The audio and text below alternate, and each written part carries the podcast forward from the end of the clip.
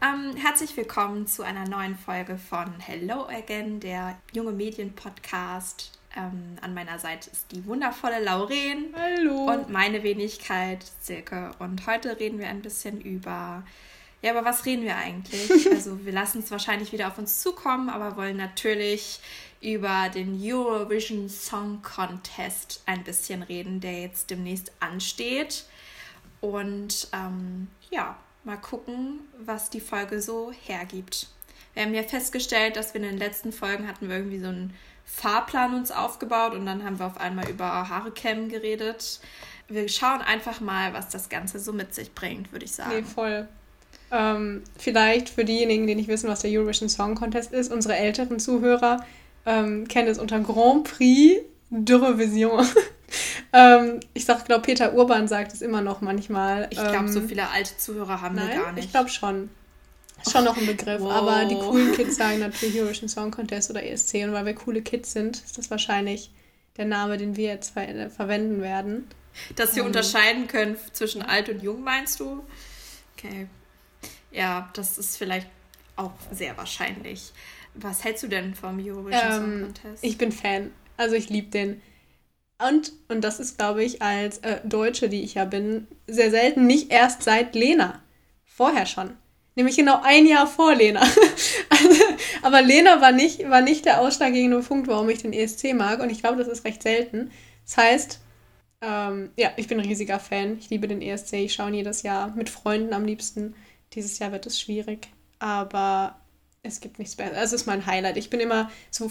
Die ersten Songs kommen ja immer so im November raus. Ab da bin ich dann auch aufgeregt, bis Mai. Aber dann bin ich danach auch immer noch aufgeregt, weil der ESC dann ja vorbei ist. Dann bin ich immer noch kurz aufgeregt. Und dann so Juli bis November bin ich dann nicht okay. mehr aufgeregt. Und wer war nochmal vor Lena Kandidatin? Ich weiß es gar nicht mehr. Äh, da hat gewonnen so ein Norweger mit einer Geige. Ah, ist das äh, äh Fairy Tale? Ja, ja, genau. Okay, lassen wir das. Ähm, Fairy Tale. Mm, ja. Ich, ja. Schon, schon ein guter mhm. Song. Genau, das war vor Lena. so wie ich das gemacht habe, ist es auf jeden Fall. Ich fand das Cover gut. Ich, vielleicht, ja, Cover-Songs machen wir nicht, aber wäre vielleicht eine Idee. Nee, genau. Das ist meine Obsession. Also ich würde es ich Obsession fast nennen. Ähm, wie sieht es bei dir aus? Ja, wie stehe ich dazu? Ich habe ja ein bisschen recherchiert. Und ich, ich habe das eigentlich nie so verfolgt. Ich habe den ganzen Hype darum einfach nicht verstanden. In meinem Kopf war das immer, ja, es wird Geld rausgeschmissen. Dabei ist Aber es dann ist es dann ist es krass, dass du gerade Fairy Tale singen konntest. Ja, das ist schon, weil das ja auch im Radio war. Und ich muss mich jetzt hier ein bisschen outen. Ich ich habe sehr, sehr lang Geige gespielt, so über zehn Jahre. Und das war, glaube ich, so in meiner Phase, wo ich wirklich den Wunsch hatte, später mal in einem Orchester zu sitzen und Musik zu studieren und so. Deswegen, deswegen weiß ich das. Also nicht, okay. weil ich das, nicht, weil ich den Eurovision Song Contest äh, nice finde. Das habe ich nie so ganz äh, verfolgt, muss ich sagen. Aber es liegt vielleicht auch daran, dass meine Eltern das nicht so verfolgt mhm. haben. Das ist schon so ein Ding, das gibt es ja wirklich schon seit Jahren.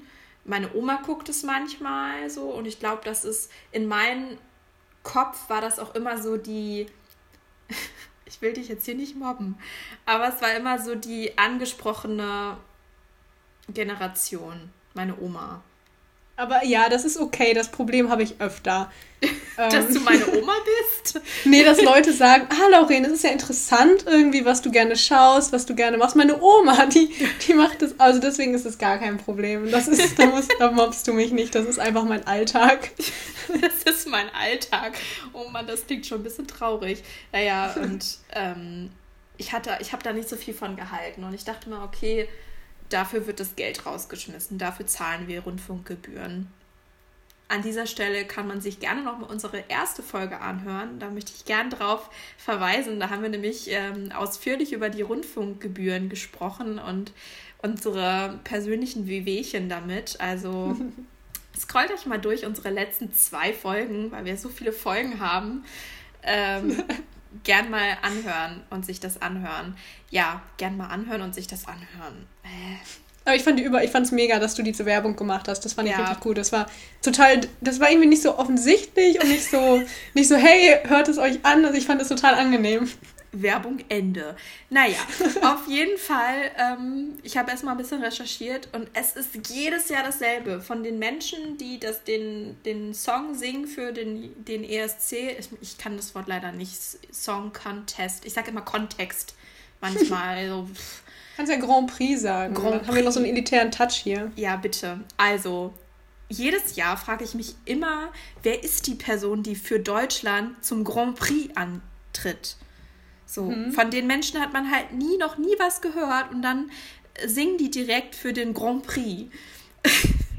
und dann bin ich immer so ein bisschen verwundert. Es hat mich irgendwie immer so ein bisschen gestört, dass selbst wir, also selbst, selbst die Deutschen, das klingt echt ein bisschen elitär, wenn ich sage, wir Deutschen, wir hören nicht mal unseren eigenen Künstler oder die eigene Künstlerin. Ähm, und dieses Jahr ist es der Jendrik und ich kenne den nicht mal. Aber okay, das ist vielleicht auch einfach mein Problem, dass ich den nicht kenne. Und ich dachte immer so, boah, ey, wie kacke ist das eigentlich, dass wir immer jemanden nehmen, den man eigentlich gar nicht kennt. Äh, aber andererseits ist es ja gut, dass mal die Bühne geöffnet wird für Newcomer. Also eigentlich habe ich mich in Vorbereitung auf diese Podcast-Folge so ein bisschen eingeschossen. Ich finde den ESC scheiße. Aber ich habe recherchiert und bin so dazu gekommen, also von Konzept her ist das ja schon nicht schlecht. nee, das ist ein cleveres Konzept eigentlich. Es ist halt nur ein bisschen, bisschen alt. Gut, aber das könnte man ja auch bei Fußball sagen. Das ist auch eine gute Überleitung, weil in meiner Recherche habe ich rausgefunden, die, also mein Totschlagargument war eigentlich immer, der ESC ist einfach viel zu teuer. Wenn du aber rechnest, wie viel so eine scheiß Fußballübertragung kostet, mhm. die kostet, also ich habe das mal nachgeguckt, jetzt habe ich wieder den Blick nach oben. Und zwar ähm, habe ich das auf der Seite vom ESC, gab es so einen Infotext und auch so ein paar Gegenargumente für Argumente. Das fand ich eigentlich ziemlich interessant. Mhm. Und die Produktionskosten für drei Shows in Stockholm die äh, Schweden war ja vorletztes Jahr. Vorvorletztes Jahr, ich weiß es schon gar nicht mehr, keine Ahnung. Wie gesagt, ich bin da nicht so involviert, weil es mich einfach nicht so juckt. Mhm. Ähm, drei Shows in Stockholm für den ESC haben genauso viel gekostet wie eine Live-Übertragung von, ja. von einem Spiel eines britischen Premier League-Spiels. Und wie langweilig ist das bitte? Also für uns, für mich ist es auf jeden Fall langweilig und mhm. ich finde einfach, nicht jeder von uns ist halt einfach absoluter Fußballfreak und dann ist es halt klar, das sind einfach so Preiskategorien, wo du so denkst, so, so mhm. wie kommt das zustande? Und ich finde, dass man dann einfach generell so ein bisschen seine Ausgaben für verschiedene Fernsehformate überdenken sollte. So, so das ist jetzt so mein Standpunkt, den ich aus meiner mhm. Recherche rausgezogen habe. Und was ich halt auch so ein bisschen fragwürdig fand, sind die Teilnehmergebühren. Also ja. weil, weil es sind ja, äh, warte mal, äh, Großbritannien, Deutschland, Spanien und die Benelux-Staaten sind, glaube ich, die großen Geldgeber. Ja, ich glaube ähm, Italien noch. Italien also Spanien, noch? Deutschland, Großbritannien, Italien, und Schweden? Die, äh, irgendwas habe ich gelesen zu The Big Five. Genau, The Big, ja, ja, die finanzieren das Ding. Deswegen, genau. deswegen ist es auch nicht schlimm, dass du die deutschen Teilnehmer nicht kennst, weil die müssen ja nicht gut sein, weil die können ja einfach direkt immer ins Finale. Ja, ob ich das so gut finde, ist halt auch eine Frage, ne? Ähm, aber da habe ich mal ein bisschen geguckt. Es gibt halt Staaten, die äh, Staaten, Länder, die zahlen für die Teilnehmergebühr irgendwie nur so 80.000 Euro oder so kratzen so an den 200.000. Und ähm, Deutschland hat 2018 400.000 Euro dazugegeben und 2019 405.000. Ja. Also es, man hat schon in den Zahlen einen stetigen Anstieg gesehen. Und einige Länder wollen gar nicht erst ihre, ihre Teilnehmergebühr preisgeben. Wahrscheinlich, weil das so ein Ding ist, dass verschiedene mhm. Länder einfach wesentlich mehr bezahlen. Aber jetzt muss ich schon wieder auf unsere ähm, Podcast-Folge Nummer 1 zurückverweisen nicht jedes Land hat ja auch dieselben Rundfunkgebühren wie Deutschland. Total. Und daran wird es halt auch einfach äh, gemessen. Und es ist halt nur ein Bruchteil, der wirklich letztendlich in den ESC reinfließt. So. Mhm. Und der findet halt auch nur einmal im Jahr statt, ne? Das ist auch das mit den, mit den kleineren Ländern und dem Geld, das ist tatsächlich, was ich auch als riesiger Fan irgendwie schwierig finde, weil man jetzt doch auch in den letzten Jahren sieht, welche Songs erfolgreich sind. Das sind die Songs, wo echt gute Produzenten dabei sind, die eine krasse Bühnenshow haben. Ähm, wirklich eine Bühnenshow, wo du denkst, huch, die kostet aber. Ähm, und das sind die erfolgreichen Songs. Und mit so einem. Also es ist, es ist selten, dass man mit einem simplen Song, der nicht viel gekostet hat, irgendwie in die Top Ten kommt. Deswegen war Portugal ja einmal so, so krass, weil da einfach dieser Typ auf der Bühne stand und nur so eine Ballade gesungen hat. Und alle waren so, wow, das geht auch. Ähm, aber ja, es ist schon irgendwie ein Spiel mit und um Geld. Das ist leider einfach so. Sind wir mal ehrlich, wenn es um Fernsehen geht, dann ist das doch immer so, ne? Mhm. So sieht's aus. Ja. Aber vielleicht nochmal zu den Deutschen äh, und den unbekannten Kandidaten. Da tust du Cascada Unrecht, die leider aber den letzten Platz gemacht haben. Stefan Raab war für Deutschland dabei. Ähm, aber war er zu dem aber war er zu dem Zeitpunkt denn schon so krass berühmt oder ist er nicht ja. damit berühmt geworden? Ich weiß es leider nicht. Ich hoffe nicht, dass er damit berühmt geworden ist. Es war nämlich grauenhaft. Hat er Maschendrahtzaun gesungen für den ESC oder was hat er gesungen? Nee, da war der Hatte Dude da gesungen. Ach du Scheiße. ja, hm, das, das ist nicht so gut. Gildo Horn, okay, ja, daran, äh, das weiß ich auch noch. Der war ja auch in Deutschland sehr beliebt. Cascada. Aber Cascada ist genau dann aufgetreten, als eigentlich der Hype um Cascada schon wieder fast vorbei Voll. war.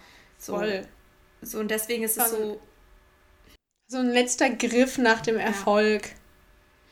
Mein, mein persönliches Highlight ist äh, tatsächlich ähm, von Cascada Last Christmas. ja, ich mag das gerne. Das, da kriegst du wirklich Nackenprobleme, wenn du das hörst, um die Weihnachtszeit herum.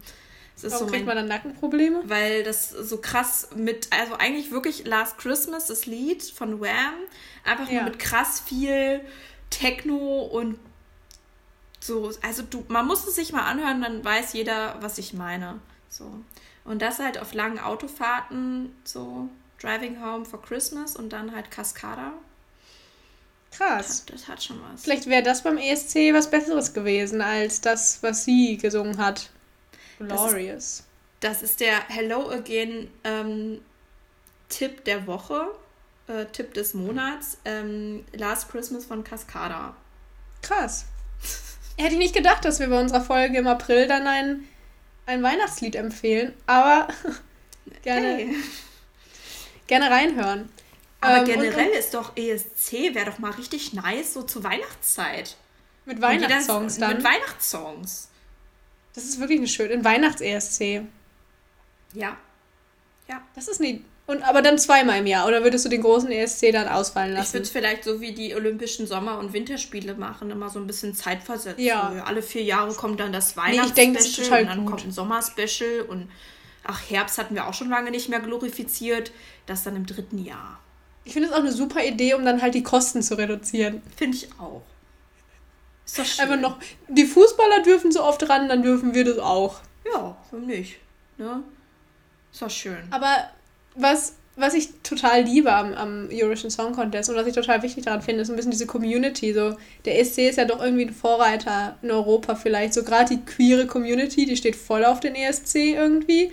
Und ich habe das Gefühl, das ist dann auch so ein das ist schon auch ein Signal, so mit dem Sieg von Conchita Wurst und das, ähm, das ist schon so politisch irgendwie, gerade weil zum Beispiel Russland ja auch beim ESC dabei ist, ne, dann so da so ein, so ein Forum zu haben und das mal anzusprechen und zu zeigen, aber nicht so hau drauf, schlag in die Fresse, so hey, ähm, mehr Rechte, sondern so, so nett, durch Musik, durch, durch Entertainment, das finde ich, glaube ich, so toll, dass es so, dass es so durch die Blume irgendwie politisch ist, aber total freundlich und nett.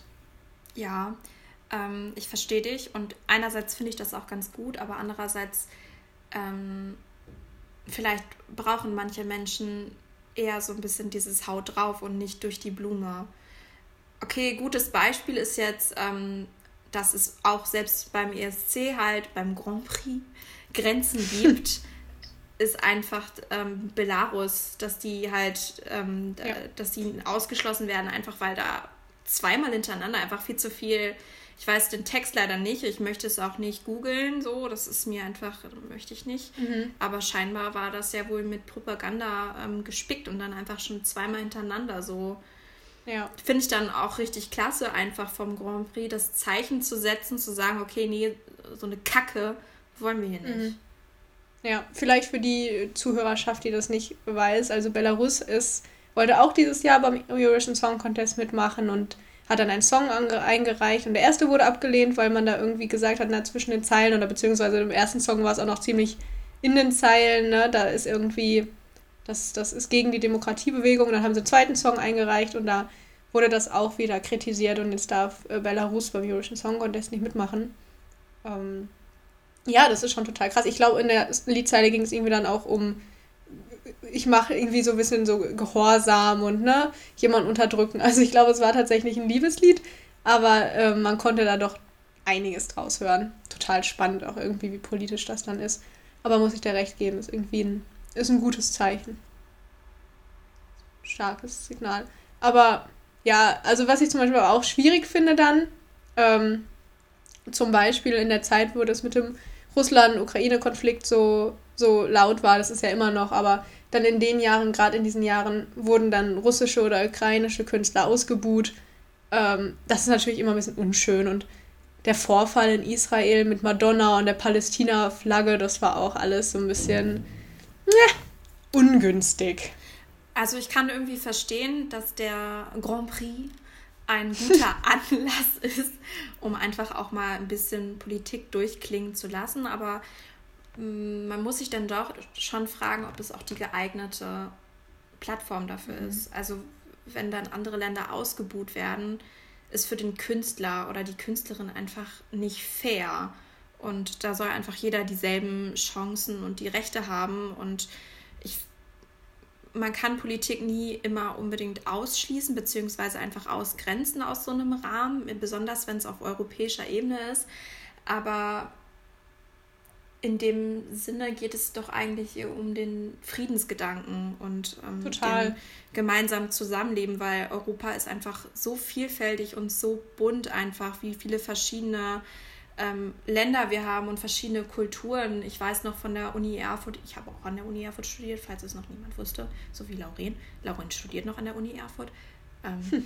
Ja, ähm, da habe ich an einem Projekt mitgewirkt. Ähm, Spice, das ist Summer School ähm, für äh, Austauschstudierende aus den USA und da habe ich äh, mit dran gearbeitet und die waren tatsächlich so fasziniert von Europa. Also die haben diese mhm. Zeit in Erfurt so krass genutzt und sind ähm, immer rumgereist und haben verschiedene europäische Länder ähm, besucht und waren so total fasziniert davon, dass sie quasi über eine Grenze gehen und auf einmal ist da eine komplett andere Kultur, eine komplett andere Sprache und man kann da auf einmal viel schneller mit dem Auto fahren oder langsamer und das, was das so eine Grenze einfach so mit sich trägt, so ähm, ja, na, natürlich, ich will jetzt, ähm, das ist bestimmt, also das ist definitiv in Asien auch so, aber ich habe das Gefühl, Europa ist da so,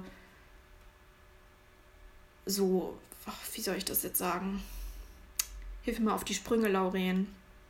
Ich, ich sage ja immer, ich finde, Europa ist ein kleines, großes Land. Ähm, ja, ja. Das finde ich, das trifft es so, weil irgendwie ist man so schnell und das ist, kann, ich kann es ja leider nicht äh, nutzen. Ich wollte durch mein Studium in Erfurt ja so ein bisschen eigentlich ja auch den Osten jetzt erkunden ähm, und osteuropäische Länder. Äh, mit dem Flixbus, was weiß ich nicht alles, weil es natürlich irgendwie, ne, im Vergleich zu Bielefeld, hört bitte in die letzte Folge rein, ähm, OWL-Stories, ähm, da wo ich eigentlich herkomme, da ist man halt näher, so Frankreich, ähm, Niederlande, Belgien, ne, das hat man dann erkundet mit dem Flixbus, aber jetzt sollte es mal in die andere Richtung gehen und das ist so fantastisch, dass das funktioniert irgendwie. Ähm, ist wie ein kleines, großes Land. Ich bin im Master mit meiner Kommilitonin, ähm, die Jasmina, lieb, hallo, liebe Jasmina, sind wir wirklich von Erfurt bis nach München mit dem ICE gefahren und von München direkt in den Zug. Wir sind wirklich nur einmal umgestiegen. Klar, man musste ein bisschen länger fahren. Ich glaube, es waren zwölf Stunden.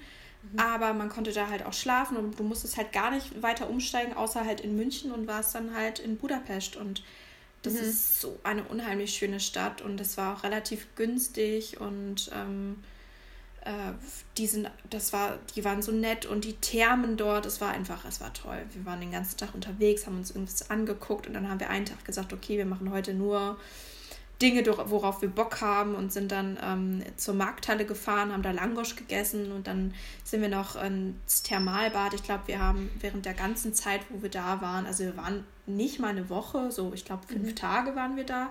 Wir sind irgendwie drei verschiedene Thermalbäder besucht und das ist so günstig. Du zahlst da irgendwie acht Euro, kannst du den ganzen Tag verbringen. Das ist natürlich kein Spaßbad, wie das hier in Deutschland ist, aber es ist Entspannung pur und ähm, so richtig ähm, historische Thermalbäder. Es ist, äh, ist schon ziemlich nice. Oh, Ach, das war, ah, das vermisse ich so. Ähm, da bin ich auch ein bisschen nöckelig einfach, dass, mein, dass ich die Möglichkeit jetzt nicht habe. Also ich will mich ja immer nicht beschweren, aber es nervt schon. Ähm, aber das ist okay, wir haben jetzt die Buga. Vielleicht wird das ja mein Urlaub vor der Haustür. Ähm, die Bundes Bundesgartenschau. Ich interessiere mich nicht so für Blumen. Ähm, aber es gibt wohl ein cooles Programm so mit, mit Zumba und eine aber Coverband und ähm, bin aber gespannt, ob es wirklich alles stattfindet. Ja, das muss ich sagen, dass ähm, da bin ich ein bisschen enttäuscht, dass ich einfach so schnell schon aus Erfurt weg bin. Das ist auch während der Corona-Zeit gewesen, dass ich umgezogen bin und ich hatte mich so auf die Buga gefreut, weil tatsächlich komme ich aus einer Familie, wo meine Eltern die finden Landesgartenschauen und Bundesgartenschauen einfach so mega interessant und fahren zu allem, was irgendwie in greifbarer Nähe ist. Und ähm, meine auch.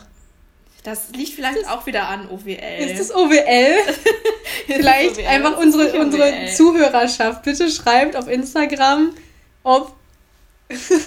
ja, ich habe gerade so getan, als ich tippen. Ob eure Eltern sich für Bundes- und Landesgartenshows interessieren und vielleicht, wo ihr herkommt. Ja, Bitte schreibt uns das in die Kommentare. Mein, das wird meine Bachelorarbeit. Ja, gute Idee. Ähm, lasst uns auf jeden Fall ein Like da auf Instagram und schreibt es am besten in die Kommentare. Danke. Okay, reicht. Ja. nee, auf jeden, aber genau, das mit diesen Grenzen, kleines, großes Land, das finde ich so, das finde ich ja auch, vielleicht jetzt um den Bogen wieder zu spannen. Ähm, übrigens auch ein mega guter Song von Danger Dan, das ist alles von der Kunst weit gedeckt. Da sagt er auch den Bogen spannend, deswegen musste ich da gerade dran denken und ich wollte heute auch noch eine Songempfehlung machen. ähm, und weil wir auch Kunst machen, naja, passt das ja vielleicht ganz gut. Ähm, genau, ich wollte den Bogen spannen. Und zwar ist das nämlich das Coole beim ESC, dass du erst hast du, keine Ahnung, spanisches Sing-Sang-Zeugs, ne? Irgendwie Party und man denkt so an Spanien. Arriba. Dann, Arriba. Ist das Dann direkt danach Balkan-Beats. So, dann direkt danach schlechter Song aus Deutschland. Und direkt danach ein Chanson aus Frankreich. Ja, und wie cool ist das? Wie fantastisch ist das? Du bist auf Man den schlechten Song so. aus Deutschland, aber okay. Ja, das Problem bei Deutschland, ich habe es ja analysiert, aber es ist noch kein, der NDR ist noch nicht auf mich zugekommen und hat gefragt, ob ich ihm vielleicht helfen möchte bei der Auswahl für den Song Contest. Naja, vielleicht ja jetzt. Deutschland versucht es immer zu sehr. Das ist so, der Song dieses Mal, der, das ist zu viel. So, das ist bunt, es ist laut, es ist mit einer politisch, nicht eine politische Message, aber so eine gesellschaftliche Message, ne? I don't feel hate. Ja. Hm. So, das ist zu viel. Ist ich habe mir das Lied nicht angehört. Das vorab. Gut. Ich weiß nicht, ob es gut ist, weil wir hören ja, wenn man die letzten Folgen gehört hat, hören wir auf der Arbeit ähm, bevor unsere KundInnen kommen, hören wir immer Radio. Und ich habe es noch, ich habe es einfach noch nie im Radio gehört. Was ist das auch für ein, was ist, ich weiß nicht, vielleicht höre ich das falsche Radio? So? Nee, das ist wirklich ein schlechtes Zeichen. Und es ist April. Der ESC ist ungefähr in, der ist fast genau in einem Monat. Das ist ein ganz schlechtes Zeichen. Ja, der ist am 22. Mai. Ja. Oder am 18. Nee, ist vom 18. bis zum 22. Ja. Oder am, weiß ich nicht. Ja. Whatever. Ja, ich weiß ja nicht so recht. Das ist krass. Ich habe das Lied noch nicht gehört, aber das ist eine gute ähm, Challenge für mich. Ich meine, das nächste Mal, wenn wir uns sprechen, wird der ESC wahrscheinlich vorbei sein. Dann werde ich das Lied auf jeden Fall gehört haben und dann werde ich dir meine Meinung droppen. Mhm. Und vielleicht habe im Hinterkopf das, was ich meine. Das ist, es ist zu viel irgendwie. Es ist okay, es ist zu viel, aber es ist immer zu viel. Deutschland will ja. wirklich zu viel. Das ist. Ja, ja. Äh, das stimmt. Wie Und war das nochmal? Bei Dancing with a Stranger oder Like a Stranger von, von Lena, die das nochmal ein Mhm. zweites Mal versucht hat, hieß es Dancing Like a Stranger oder With a Stranger? Taken by a Stranger. Ja, stimmt. Taken by a Stranger. Das war mega weird. Das war richtig weird. Und auch der Auftritt war so, okay, ein bisschen weniger ist mehr. Was? Es war sehr. Zumal Deutschland mit weniger ist mehr ja immer sehr erfolgreich ist. So Michael Schulte mit seinem Song über den Papa. Das war total cute. Der hatte im Hintergrund nur so eine Wand mit Bildern von sich und seinem Papa. Und Lena in dem Jahr, wo sie gewonnen hat, war ja auch nur sie auf dieser Bühne, so ein bisschen verloren irgendwie. Und, das in war dem super schwarzen. Kleid, ne? Die war ja wirklich Genau. super schlicht angezogen und hatte einfach nur ein bisschen Genau. so voll die Freude rausgehangen mit diesem Lied, wo man Ja. meilenweit gehört hat, okay, das ist eine Deutsche. Ähm, vielleicht ist es das. Vielleicht müssen wir mehr auf Deutsch singen oder mehr Englisch mit deutschem Akzent. Ich glaube auch, wir, Das wir müssen nicht so tun, als wären wir Amis. Ja, Das auf jeden ist- Fall. Das ist ja, das ist, ich glaube, das ist ein Problem. Das ist halt so, man möchte verstecken, dass man unmusikalisch ist irgendwie. So fühlt sich der ESC-Beitrag von Deutschland immer an. So, hm, ich, ich kann eigentlich nicht tanzen und singen kann ich auch nicht, aber lass uns das mit viel bunt und viel laut und viel Bühnenshow verstecken. Ich habe auch so ein bisschen, okay, das, das ist jetzt sehr gewagt. Ich habe ein bisschen Angst vor Shitstorm, muss ich ehrlich zugeben. Aber möchte man damit so ein bisschen die deutsche Identität verstecken? Also, wenn man einfach auf Englisch singt und nicht auf Deutsch? Oder ich, ich, ich habe immer so manchmal das Gefühl, dass wenn es zum Ländervergleich kommt, dass immer so ein bisschen durchkommt, ähm, dass sich Deutschland irgendwie super viel Mühe gibt, aber sich auch ein bisschen bedeckt mit der eigenen Identität. Einfach aus den einfachen Gründen, dass für viele Länder Deutschland immer noch so ein Land ist, so ein Naziland. Oh, das ist die Ich gewagte These. Ich glaube, es ist nicht die Identität, ich glaube, es sind eher die Klischees, die man verstecken will. ja. So dieses, also ich glaube, die Identität, im Contest da jetzt nicht mehr so, aber so vielleicht auch unterbewusst. Aber ich glaube, also man will verstecken, diese Klischees tatsächlich so, die Deutschen, die sind spießig und gehen zum Lachen in den Keller und irgendwie können sich nicht bewegen und das sind ja irgendwie auch so, so Klischees, die man im Ausland dann doch hier und da mal hört, ne? Ähm, und ich glaube, das will man so. Also ich habe immer das Gefühl, das ist so ein bisschen, dass man deswegen einfach versucht, möglichst nicht mal amerikanisch zu sein, obwohl die Popkultur ja schon eher so aus Amerika kommt, aber möglichst international sich zu präsentieren und deswegen auf Englisch zu singen und möglichst vorsichtig zu singen, aber viel Bühnenshow, um das dann wieder zu verstecken. Hm. Ja, ich weiß nicht. Schwierig. Ich finde es ich find's schwierig. Weil man bekommt irgendwie, egal, ich habe das Gefühl, das ist wirklich nur ein Gefühl, aber ähm, wenn Deutschland sich gegen irgendwas äußert oder irgendetwas kundtut, dann kommt irgendwie aus irgendeiner Ecke immer so, ja, damals wart ihr so und so. Da Aus kann sich irgendeiner Ecke bestimmt. aus irgendeiner Ecke kommt das doch eigentlich immer. Und ich habe das Gefühl, dass ähm, bei solchen Ländervergleichen hält sich dann Deutschland besonders bedeckt und versucht besonders darauf zu achten, dass es nicht deutsch-deutsch ist. Was meinst du, was es für einen Aufschrei gäbe in Europa, wenn wir da jemanden aus, äh, aus Bayern hinstellen in Lederhose, der da ähm, im, im Bayern-Dialekt da was vor sich hinträllern würde? Ich glaube nämlich, das ist meine Theorie, dass das echt gefeiert werden würde. Ja, weiß ich nicht. Ich glaube nicht. Das, da habe ich nämlich schon drüber nachgedacht. Wieso versucht man es nicht? Also Bayern ist jetzt nicht deutsche Kultur. Auf gar keinen Fall. Ähm, ich, bin, ich bin sowieso ein Mensch, ich frage mich immer, hat jedes Land so eine Leitkultur? Ich persönlich glaube ja nicht, weil jeder Mensch seine eigene hat irgendwie und deswegen, naja. Vor allen Ähm, Dingen OWL hat keine Leitkultur. OWL hat keine. Leitkultur. wir kommen aus OWL, wen könnten wir schicken? Jürgen von der Lippe. Ähm, nee, aber so, ich glaube, irgendein Mensch, also weil jeder Mensch ja auch so seine eigene Geschichte und Kultur hat, glaube ich, würde es schon fast reichen, wenn wir einen Mensch mit einer eigenen Geschichte dahinstellen würden und nicht ihn so ein Mannequin, das irgendwie so, so, so belanglos ist. Deswegen würde da vielleicht Lederhosen sogar was bewirken, aber das könnte meinetwegen auch so jemand wie Michael Schulte sein, der dann so über seinen Vater singt. Aber ich glaube, dieses Belanglose ist ein Problem und das ist wahrscheinlich das, was du meinst, so ein bisschen, ne? Man versucht irgendwie möglichst vorsichtig zu sein, bloß keine Message, sodass durch den Song überhaupt nichts durchkommt. Auch nur ansatzweise. Und jetzt, wo ich, so, jetzt, wo ich so drüber nachdenke, wenn, de, wenn Deutschland wirklich einen weißen Oberbayern zum ESC schicken würde in ähm, Lederhose und am besten kann der auch noch, wie heißt das? Äh, Jodeln. Jodeln, danke. Und trinkt und hat eine Flasche Almdudler in der Hand, obwohl das, glaube ich, aus Österreich kommt. Ja. Ähm, dann würden sich alle anderen Bundesländer beschweren. Ja, voll. Aber was sollen denn die Fischköppe dazu sagen? Oder die Leute aus OWL. Oder Leute aus OWL. Womit können nee, wir denn glänzen? Sollen wir uns den, wie heißt er? Äh, oh, wie heißt denn das nochmal, das Denkmal? Da. Hermann. Ja, den ollen Hermann. ja, nee, ich weiß, ja. Ich glaube, ähm, Deutschland ist sich musikalisch und noch nicht so ganz einig, was es ist. Und das ist ja irgendwie auch okay. Ähm, aber ich habe irgendwie das Gefühl, in Frankreich, äh, ich, ich lebe nicht in Frankreich, aber da ist nicht so ein, die schicken dieses Jahr ein richtiges Chanson, so, das ist so richtig, ne?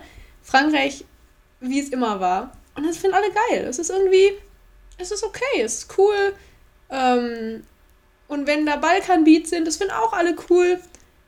Und irgendwie es ist schwierig. Aber Großbritannien hatte auch so ein bisschen Struggle irgendwie.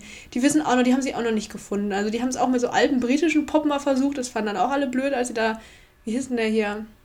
Engelbert. So einen ganz alten, der total bekannt ist. Oder Bonnie Tyler war auch schon mal da. Das war dann auch immer. Du redest dann, glaube ich, wirklich mit der falschen Person, weil ich weiß es halt wirklich absolut gar Bonnie nicht. Tyler, Total Eclipse of a Heart. Sie hat beim ESC damit angetreten?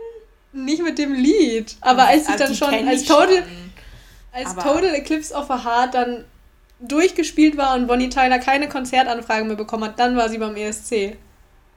Es ist nicht so dumm, ne? Ja, ja, ja. Vielleicht war das die Strategie von, von Deutschland, als Cascada für den ESC aufgetreten ich denke, ist. Das denke war so Copy-Paste.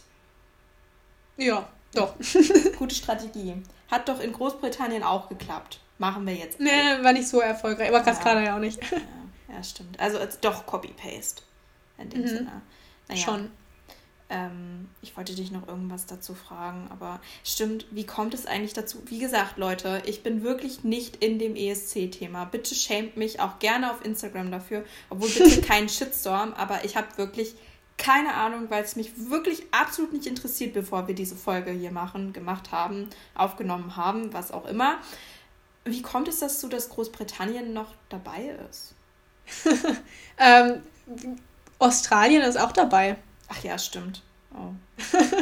Hä? Wieso heißt es denn dann Eurovision Song Contest? Ähm, vielleicht Fun Fact aus meinem Leben: Immer wenn ich ein Referat halten muss, aber der Inhalt nicht ganz klar ist, so in einem Sprachkurs oder so, wo die Inhalte egal ist, es kommt auf die Sprache an, dann halte ich immer einen Vortrag über den Eurovision Song Contest und warum der der Völkerverständigung dient. Und, und die Sache ist die, dass die, der Eurovision Song Contest wird ja ausgerichtet von der European Broadcasting Union. Und in dieser Union sind auch ehemalige Kolonien. Also auch zum Beispiel ähm, nordafrikanische Länder sind in der European Broadcasting Union, könnten also theoretisch beim Eurovision Song Contest teilnehmen, tun sie aber nicht. Ähm, und Australien ist drin, weil die einfach, erstmal sind sie eigentlich dabei, weil die auch Teil der European Broadcasting Union sind, glaube ich und halt ein riesiger ESC-Fan. Also da sind so krasse Einschaltquoten, dass man irgendwann gesagt hat, hello, welcome. Ja. Voll schön. Das finde ich eigentlich, ich finde es auch total schön eigentlich, dass man gesagt hat, hey, ihr seid voll der Fan, macht doch einfach mit. Spielt doch einfach mit. Play with us.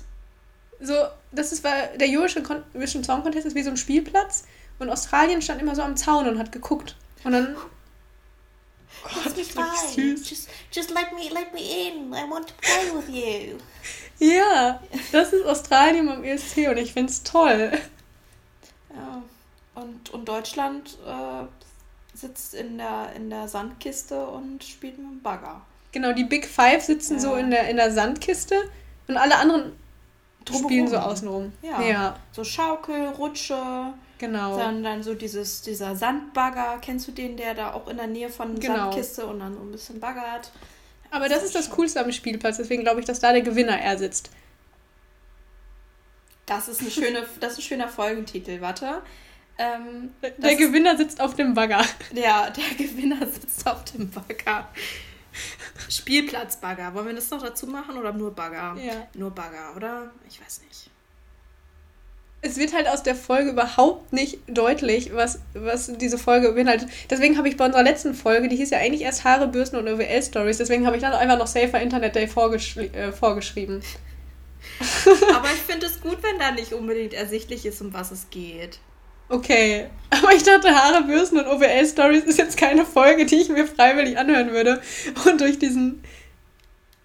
Die, die, die Connection ist von Anfang an nicht klar. Na gut, okay.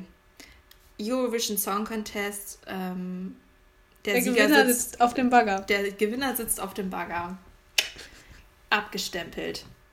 So, und ähm, ja, jetzt muss ich mal kurz gucken, wie lange quatschen wir. Du musst jetzt gleich weiter umziehen, glaube ich schon. Alter, 36 Minuten sind wir schon am Reden. Ach, Herr Jemine. Ja, ich ziehe nämlich demnächst um und ähm, habe richtig Angst, dass ich dann zwei Wochen kein Internet haben werde. Was soll ich also deswegen jetzt schon vorgekocht, weil du auch Angst hast, dass du keine kein nee, Herd hast, nee. oder? Nee, nee, so. einen Herd habe ich. Ich habe eine, richtig, hab eine richtig gute Küche dann in meiner Wohnung. Ah. Das ist ziemlich nice. Ich koche vor, weil ich äh, eine Meal Prepperin bin. Ah. So, zur Zeit wohne ich ja noch nicht da, wo ich arbeite und muss jeden Tag ähm, anderthalb Stunden insgesamt immer Zug fahren. Äh, beziehungsweise einfach pendeln mit Fahrradfahren, Laufen, Zug fahren, alles drum und dran.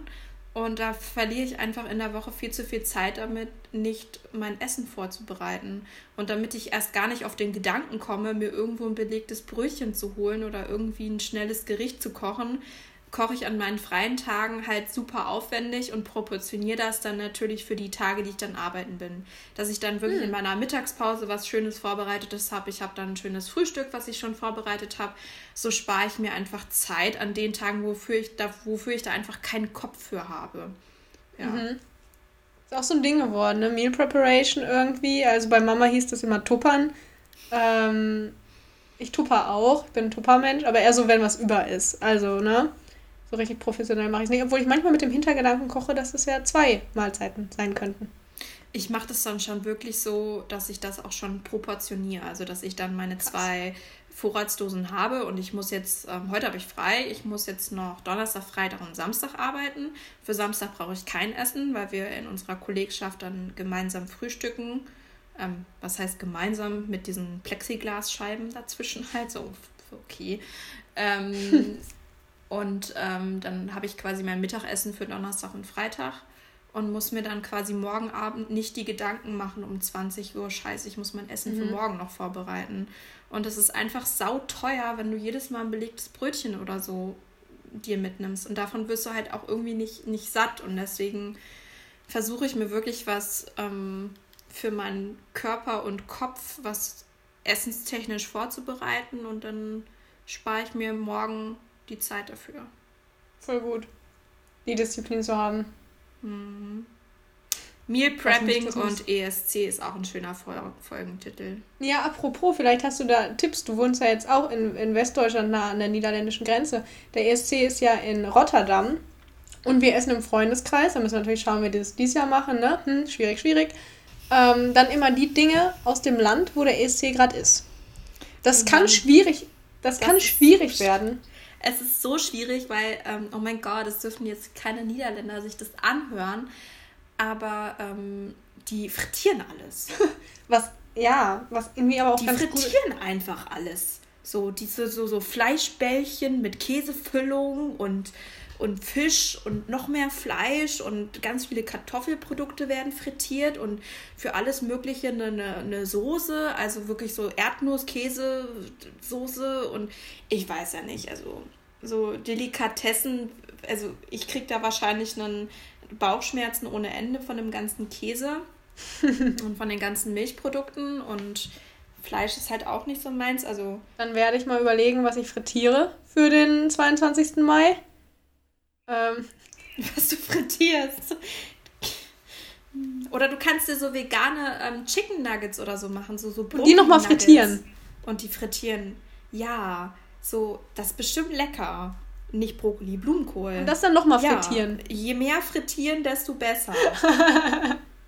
Es ist auch eine schöne Folge. Eurovision Song Contest 2021. Je mehr frittieren, desto besser. Ja, frittieren ist the goal. Fritteuse for life. Ja, ich denke, ich denke, wir haben einen Titel. Okay. Müssen wir nochmal abstimmen. Ich würde sagen, ähm, wir haben es, oder? Haben wir es? wir haben es. Wir haben, wir haben. Du musst weiter umziehen. Ich muss weiter umziehen, Kisten packen.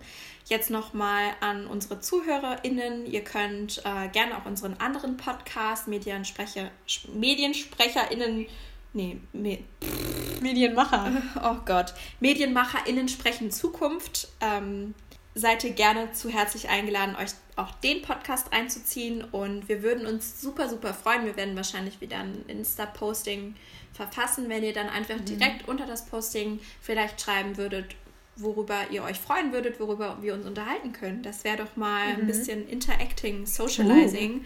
Also wenn euch irgendein Thema auf den ähm, Lippen brennt, unter den Fingernägeln brennt oder wie man sagt, ich kann gar nicht mehr reden, fällt dir auf, ne? Ist ja wirklich furchtbar. Das ist ein gutes Zeichen. Ähm, wenn ihr irgendwas wissen wollt, was zwei UWLerinnen im Exil besprechen sollten, lasst es uns wissen. Das ist toll. Zwei Oberälteren im Exil, fand ich gut. Ähm, vielleicht haben wir nochmal eine andere Sicht auf die Dinge einfach. Eben weil wir aus OWL kommen. Ich, bef ich befürchte ja. schon, ich befürchte schon. Guti, dann möchtest du noch ein paar auf abschließende Worte sagen? Dann würde ich mich schon verabschieden. Ich schließe mich einfach dir an. Freude. Und sage auch ciao, ciao. Tschüssikowski. Bundesgarten, ciao.